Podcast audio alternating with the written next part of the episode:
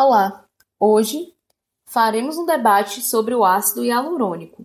Me chamo Kelly e apresentarei os pontos negativos e minha colega Laís apresentará os pontos positivos. Em julho, o programa Bem-Estar falou sobre o ácido hialurônico. De acordo com a Sociedade Brasileira de Dermatologia, só, só os dermatologistas e cirurgiões plásticos podem aplicar o produto. Porém, existe uma batalha jurídica para decidir quem pode e quem não pode fazer o uso do ácido hialurônico, já que outros profissionais de saúde pedem a garantia desse direito. O Conselho Federal de Medicina diz que o procedimento é invasivo e por isso só dermatologistas e cirurgiões plásticos podem fazer. O Ministério da Saúde não se manifesta e a Anvisa regulamenta o produto. Então eu pergunto: como vamos fazer o uso de um produto em que não sabemos nem qual profissional de saúde devemos procurar? Olá, Respondendo à pergunta da minha colega Kelly, afirmo que não é necessária a regularização de um profissional de saúde, mas sabemos os inúmeros benefícios deste produto. Afirmo também que ele contribui para a forma esférica dos olhos. Eu discordo com a minha colega Laís e acho sim que deve haver uma regulamentação, pois todo procedimento estético está sujeito a uma margem de erro. Por exemplo, em 2019, uma mulher de 33 anos fez um procedimento no nariz usando ácido hialurônico, o que resultou em uma necrose e 12 dias no hospital.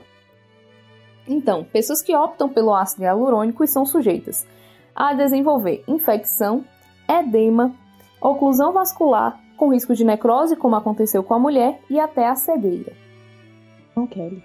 A injeção do ácido hialurônico para preenchimentos é uma peça essencial para o tratamento do rejuvenescimento cutâneo. Essa seleção do implante varia de acordo com a necessidade do paciente e a avaliação correta dos músculos faciais. Isso também cometido no envelhecimento facial, colaborando também para o resultado instantâneo e satisfatório. A gente tem que ver isso também. Eu concordo com você, Laís. Tem sim de haver uma análise para aplicação, já que as características do produto mudam conforme a aplicação. Já que sabemos de toda essa análise que temos que ter e um cuidado com ácido hialurônico, eu te pergunto, Laís, você acha correto o Brasil ter liberado o ácido hialurônico como suplemento alimentar? Sabendo que o ácido hialurônico em via oral, ele vai passar pelo estômago e sofrer alterações do suco gástrico e ser absorvido pelo intestino. Então, ele vai atuar no corpo em sua totalidade e não apenas em determinada região, como a pele. Então, não teremos um controle.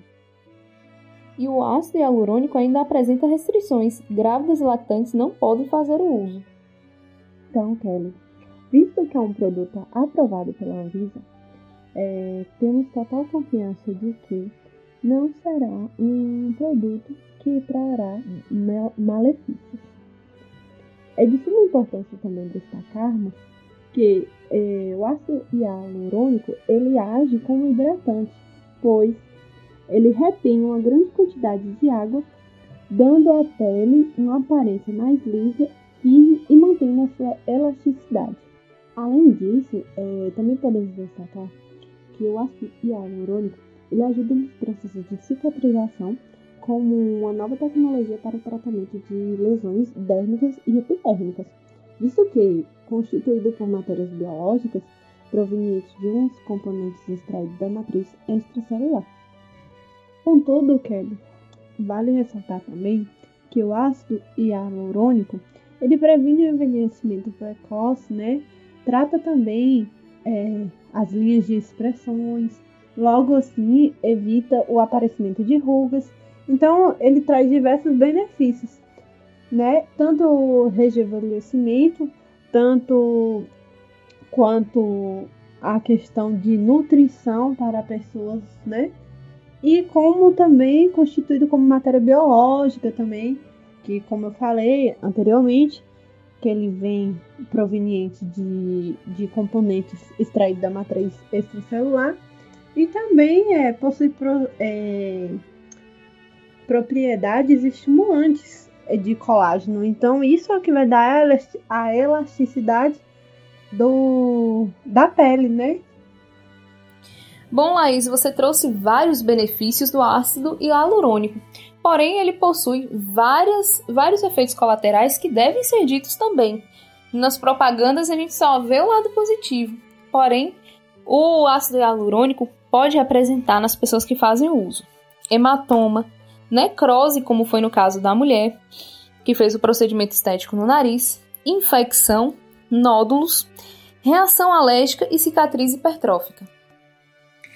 E assim encerramos o debate.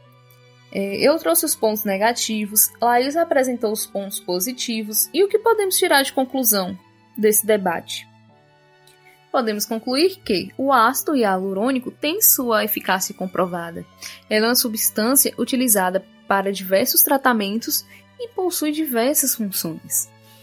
Porém, devemos ficar atentos às reações adversas, às contraindicações e principalmente quando for utilizada a forma injetável, sempre procurar o auxílio médico.